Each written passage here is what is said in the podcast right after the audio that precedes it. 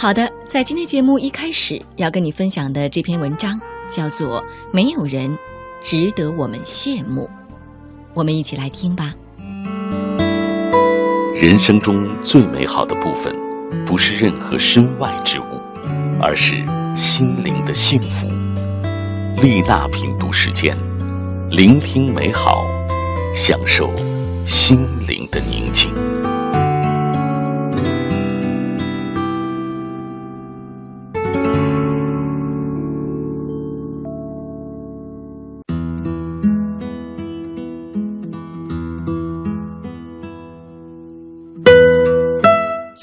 记事起，身边总是不乏优秀的小伙伴。时光的尽头几经变化，这些人散发的闪耀光芒，总能戳中我心，影响着我，也温暖了我。汤丽和沈如都是我很好的朋友。汤丽光芒四射，妙语连珠，总是让人眼前一亮，眼光不由自主的。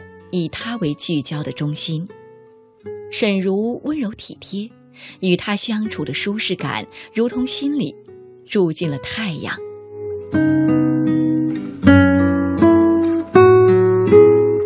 高考之后，我和沈如考到了同一所大学，汤丽则去了遥远的南方。大三那年，我们仨都在为考研做着准备。人总是这样，只要心中有了梦想。翻看手中沉重的书本，也能生出披荆斩棘的英雄感。更何况抱团的英雄感，让人更加激昂。我们三个人彼此鼓励，相互打气，也笃定一定会有结果。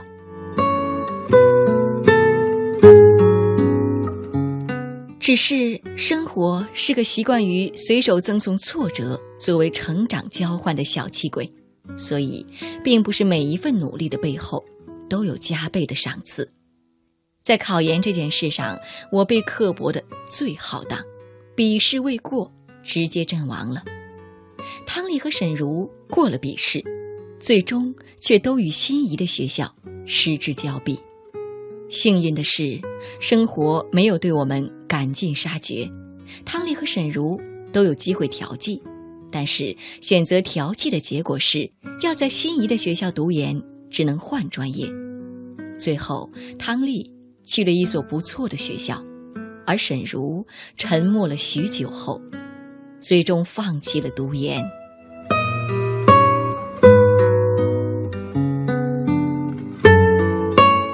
之后，我们被命运开凿成河水，沿着要去的地方各自奔流。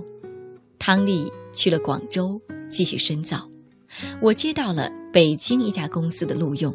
沈如在家乡成了一名大学生村官。怀揣着激情万丈，我们奔赴新的生活。随着岁月的流逝，当初的雄心壮志在现实的残酷中逐渐挫败了。我的人生停滞了，一个人在陌生的城市。在陆续经历了失业、工资被克扣、出租房被房东提前收回这样一系列打击之后，对新生活的水土不服，我开始频频的回望过去。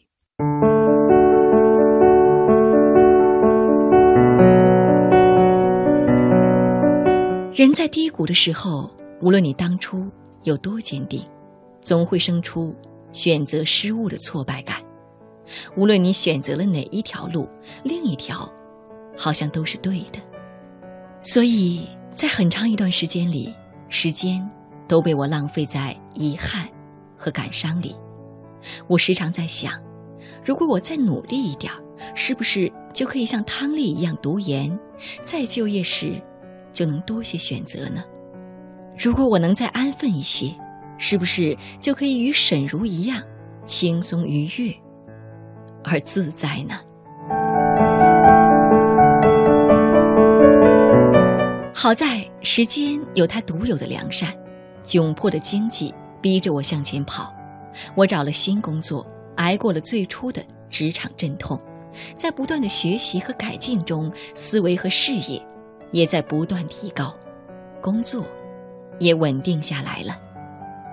时间赠人阅历，一眨眼，我们都已经毕业两年多了。汤丽在导师的引荐下去了一家研究所实习，沈如报考了男朋友家乡的省政府办公室，在六千多人里脱颖而出，而且她终于结束了两年的异地恋，要订婚了。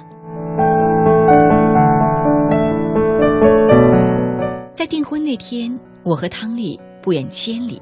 飞奔而来，晚上，三个人兴奋地躺在床上，月光皎洁，晚风轻盈，我们咋咋呼呼，收不住嘴。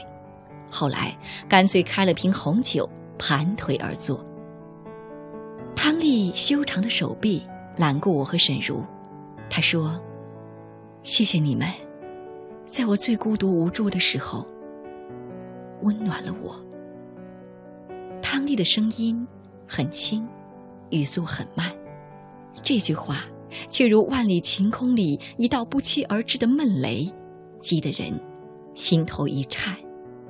一直无暇诉说的艰辛就此在我们口中倾泻而出。我才发现，原来那个时候大家的处境都很艰难。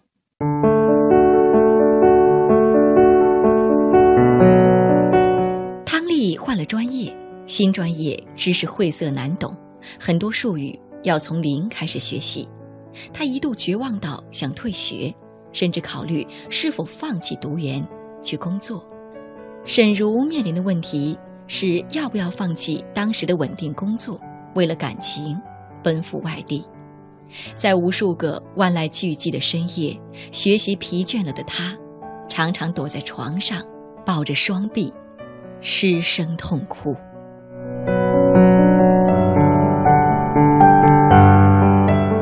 一个人深陷在低谷的时候，以为别人奔赴的都是光明，殊不知这只是我们自己对现实心怀偏见。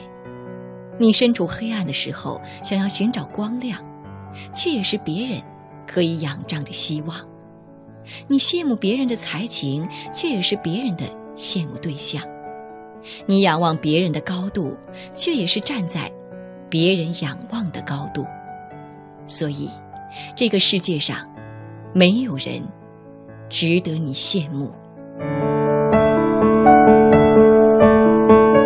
无论如何选择，都难免会有遗憾。谁没失败过？谁没伤心过？谁没失落过？谁没沮丧过？大家被命运碾压的疼痛感。是一样的，对生活的无可奈何，也是一样的。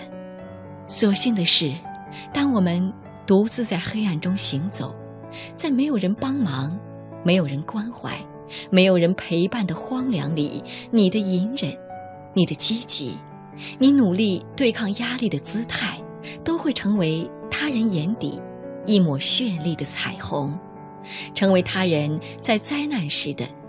一缕阳光，你的生活成了他人心中的风景，这何尝不是人生的另一种丰盈呢？